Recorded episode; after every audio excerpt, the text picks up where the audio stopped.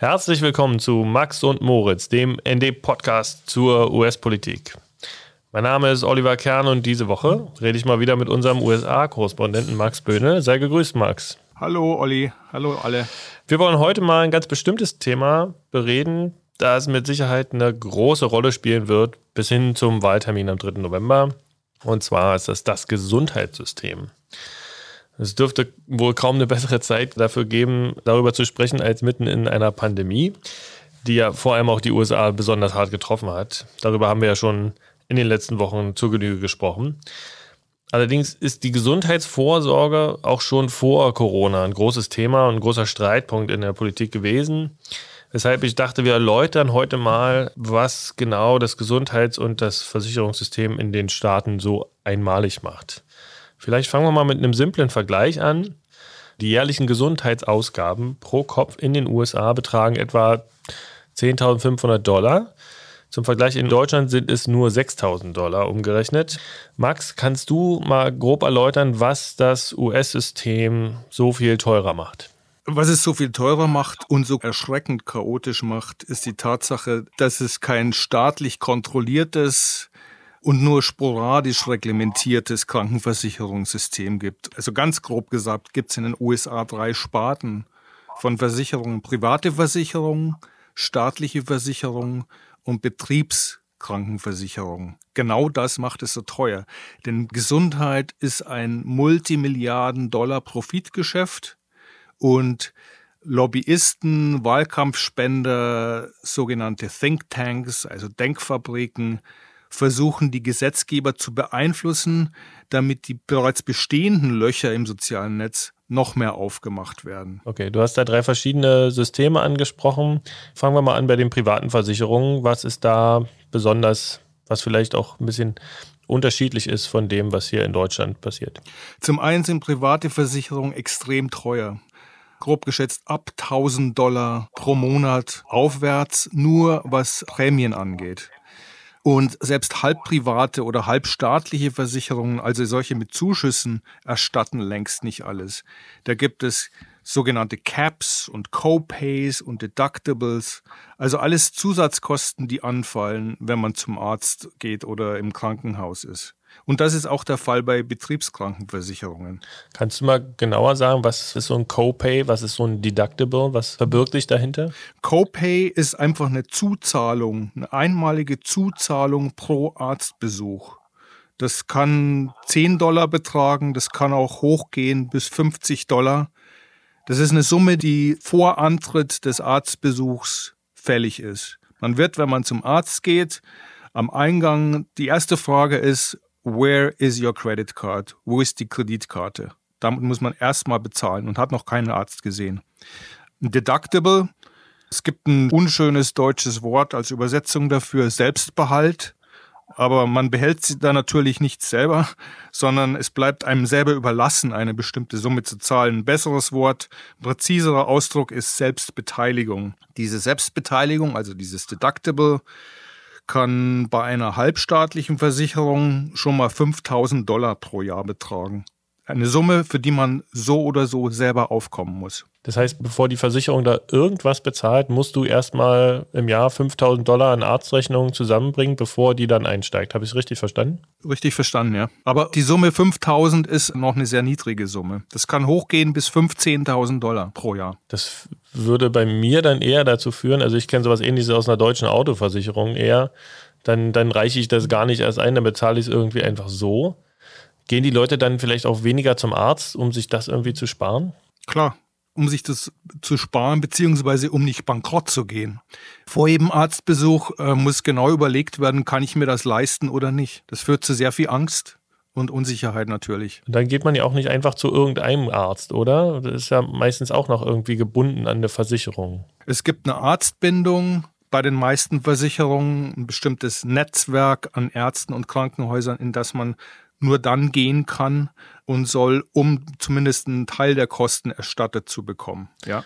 Das heißt, es kommt schon mal vor, dass man sagt, ich habe jetzt gerade irgendeinen Notfall und dann will ich aber in das Krankenhaus, was irgendwie 30 Kilometer weiter weg ist, weil da ist der Arzt, wo meine Versicherung einspringt. Na, es gibt bei Notfällen schon noch eine staatliche Regelung, wonach jede Notfallklinik Leute aufnehmen muss und die behandeln muss. Die Rechnung kommt dann später, aber es gibt die Pflicht von Notfallkliniken, Leute, die da ankommen, zu behandeln. Aber wenn es kein Notfall ist, kann die Klinik auch sagen, nee, dich behandeln wir nicht? Ja. Und das kommt auch häufig vorher. Dann wirst du einfach zurückgeschickt. Ja. Wir haben also eine Krankenhausbindung und wir haben aber auch so was ganz Interessantes, was es, glaube ich, in Deutschland so nicht gibt, eine Arbeitgeberbindung. Sprich, man ist eigentlich über den Arbeitgeber versichert. Der Arbeitgeber ist quasi der Versicherungsnehmer, wenn ich das richtig verstanden habe. Vielleicht sagst du erstmal was dazu, wie verbreitet das ist. Ungefähr die Hälfte aller Amerikaner hatte, muss man sagen, hatte eine betriebliche Krankenversicherung. Das heißt, es gibt eine sogenannte Arbeitgeberbindung. Wer einen Job bei einer größeren Firma hat, hat oft und meistens auch eine Krankenversicherung. Was passiert aber, wenn ein Jobwechsel bevorsteht? Dann fällt die alte Versicherung weg und die neue Firma muss den Neuankömmling übernehmen. Das ging bisher relativ reibungslos. Aber was passiert bei einer Entlassung oder bei Arbeitslosigkeit? Dann fällt die Krankenversicherung weg und man ist einfach unversichert. Das betrifft heute mit Corona Millionen von Amerikanern. Die Arbeitslosigkeit ist vor drei Wochen massiv in die Höhe geschnellt und Prognosen sagen eine Arbeitslosenquote von bis zu 30 Prozent voraus. Das betrifft schon Millionen von Amerikanern und es wird Dutzende Millionen von Amerikanern betreffen, die ohne Versicherung dastehen. Um mal im Klartext zu reden, die Leute, die jetzt den Job verlieren, können sich wahrscheinlich nicht mal mehr das Nötigste leisten, um mal, beim Einkauf oder wenn die Waschmaschine kaputt geht. Und wenn sie jetzt auch noch Corona bekommen, können sie sich nicht mal mehr den Arztbesuch leisten. Ja, richtig.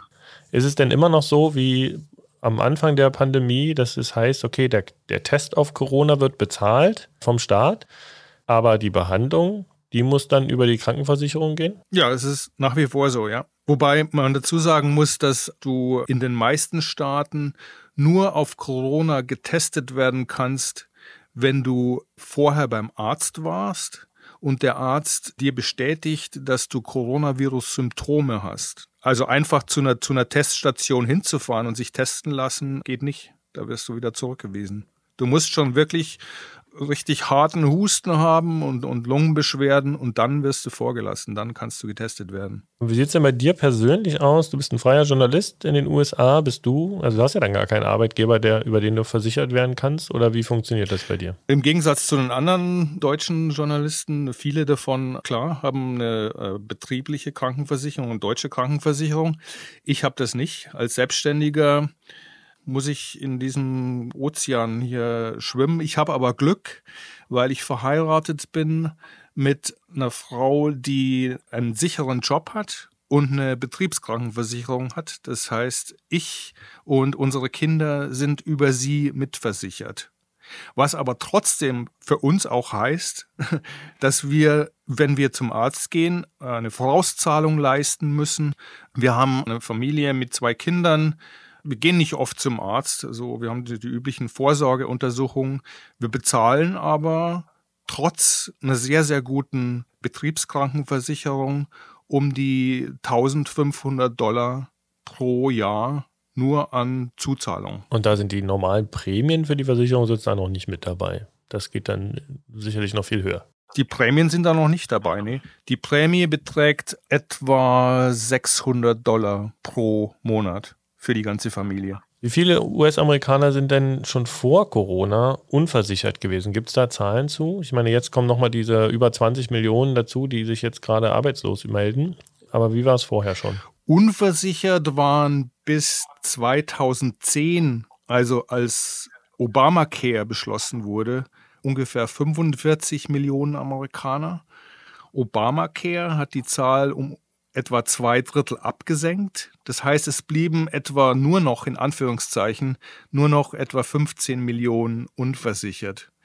Man muss bei dem erschreckenden System in den USA aber immer mitdenken, dass versichert zu sein oft gleichzeitig auch heißt, unterversichert zu sein. Das heißt, dass Arzt- und Krankenhauskosten trotz Versicherung anfallen und hoch sein können.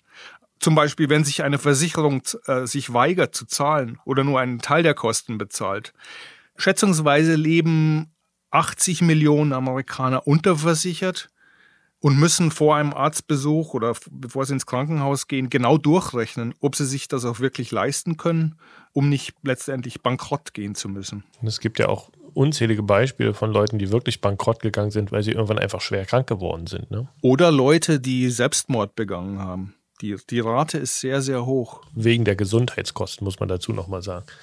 Okay, jetzt haben wir schon ein bisschen über Obamacare gesprochen. Das waren die großen Zahlen, dass viele Leute dann wenigstens versichert gewesen sind. Was hat sich denn noch verändert durch Obamacare? Also Obama hat auf jeden Fall den Allerärmsten und den Niedrigverdienern geholfen.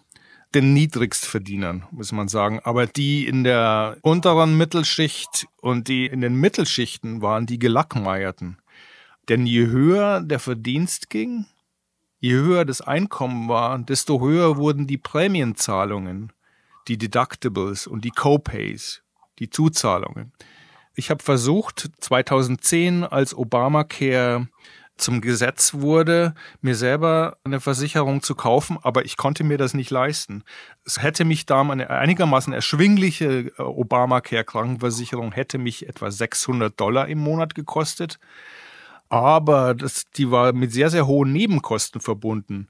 Und eine Versicherung ohne große Nebenkosten hätte mich äh, 1000 Dollar und aufwärts gekostet. Ich habe das also dann nicht gemacht, konnte mir das nicht leisten. Damals kam äh, bei uns zum Glück dazu, dass meine Frau diesen Job äh, bekam und ich auf die auf ihre Betriebskrankenversicherung mit aufgenommen wurde. Seitdem Donald Trump ins Amt gekommen ist, versuchen die Republikaner ja quasi seit 2017 Obamacare wieder irgendwie die Basis zu entziehen. Man geht vor Gericht dagegen, man hat abstimmen lassen, im Repräsentantenhaus und im Senat quasi Obamacare wieder komplett abzuschließen, ohne irgendein Ersatzsystem damals zu haben. Es ist zum Glück ganz knapp gescheitert damals. Sonst würde es gerade noch schwieriger aussehen, als es jetzt ohnehin schon ist. Aber vor Gerichten gibt es immer noch einige Verfahren, wo versucht wird, Obamacare oder den sogenannten Affordable Care Act quasi für verfassungswidrig zu erklären. Du hast darüber gesprochen, Privatversicherungen gibt es, es gibt arbeitgeberbasierte Versicherungen, es gibt aber auch staatliche Versicherungen. Ich denke an Medicare und Medicaid. Aber das ist gar nicht so verbreitet, wie es zum Beispiel hierzulande ist, stimmt? Medicaid ist eine ganz, ganz tolle, absolut gratis Versicherung für Menschen, die ganz, ganz arm sind. Wenn ich mich richtig erinnere, betrifft das Leute, die unter 9000 Dollar im Jahr verdienen. Das ist eine Durchschnittsrechnung, stimmt's? Das gilt also für eine vierköpfige Familie, die nicht mehr als 36.000 Dollar im Jahr zur Verfügung hat. Ja, also Leute, die wirklich kaum was verdienen. Und die Leute kriegen Therapien, Arztbesuch, Krankenhausbesuch, Notfallklinik, alles umsonst. Das betrifft aber nicht sehr viele. Und die andere staatliche Krankenversicherung äh, betrifft Leute ab dem 65. Lebensjahr aber halt nur dann. Also wenn du 64 bist, kannst du die Versicherung nicht in Anspruch nehmen. Das geht wahrscheinlich darauf zurück, sozusagen, dass man bis dahin ja in den meisten Fällen noch bei einem Arbeitgeber versichert ist und dann wird man irgendwann Rentner und dann geht man halt zu Medicare. Das ist letztendlich eine Rentenversicherung, ja. Okay.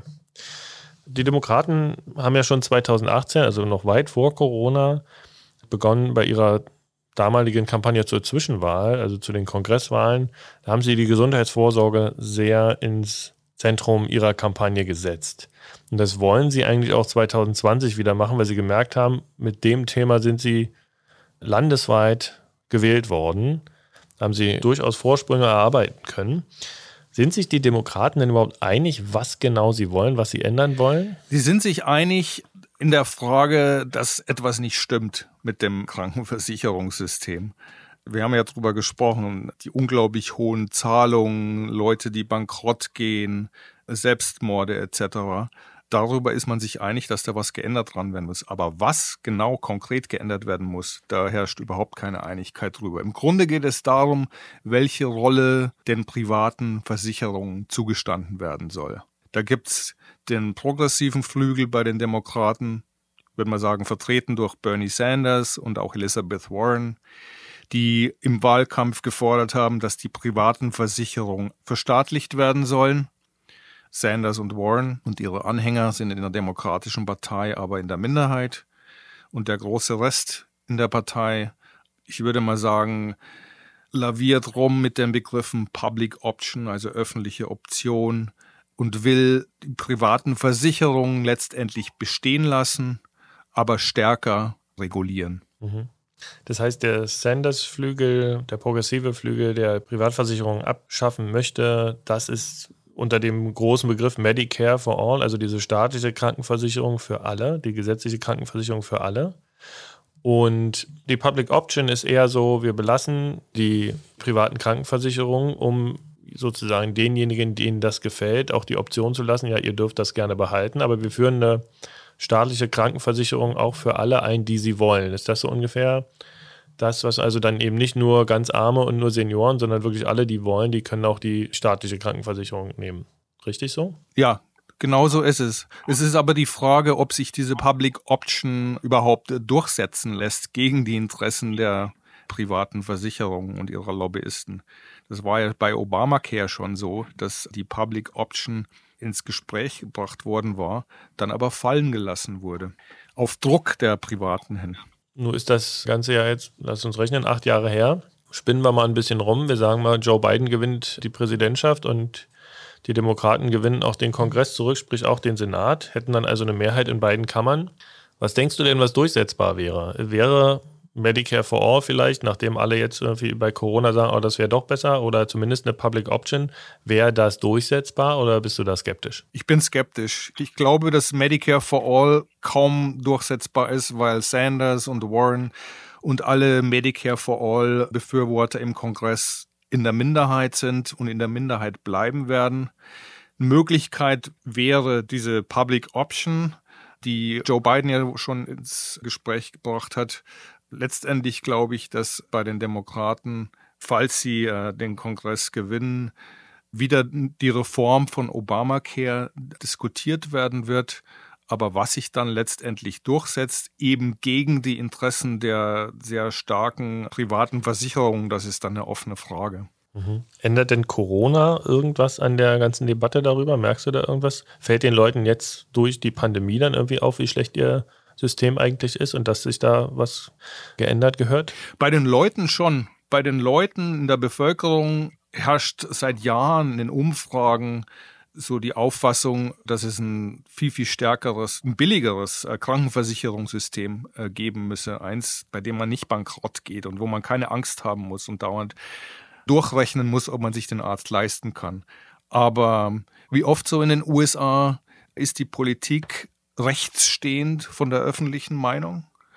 Bei den Republikanern herrscht, denke ich, nach wie vor die Meinung vor, der freie Markt müsse das alles regeln, alles andere ist Sozialismus oder Teufelswerk. Und bei den Demokraten sind seit Corona aber schon Stimmen laut geworden, die eher in Richtung bessere Krankenversicherung und Reform gehen. Am Dienstag gab es hier in den USA ein sogenanntes virtuelles Town Hall-Treffen zwischen Joe Biden und Hillary Clinton, die ihn unterstützt hat. Und beide forderten eine universelle Krankenversicherung, interessanterweise. Und beide nickten dazu. Da lässt sich natürlich die, dann die Frage aufwerfen, was sind daran rhetorische Zugeständnisse an Bernie Sanders und Elizabeth Warren und was ist Substanz? Das ist nach wie vor die, die große Frage. Ich tendiere eher zu, dazu zu sagen, dass das Wahlkampfrhetorik ist. Sollte es aber doch mehr sein, dann hätte Corona wenigstens ein Gutes gehabt, auch wenn es ein teurer Preis gewesen wäre, um zu dieser Erkenntnis zu kommen. Vielen Dank, Max. Vielen Dank allen Zuhörern. Und wir hören uns beim nächsten Mal bei Max und Moritz.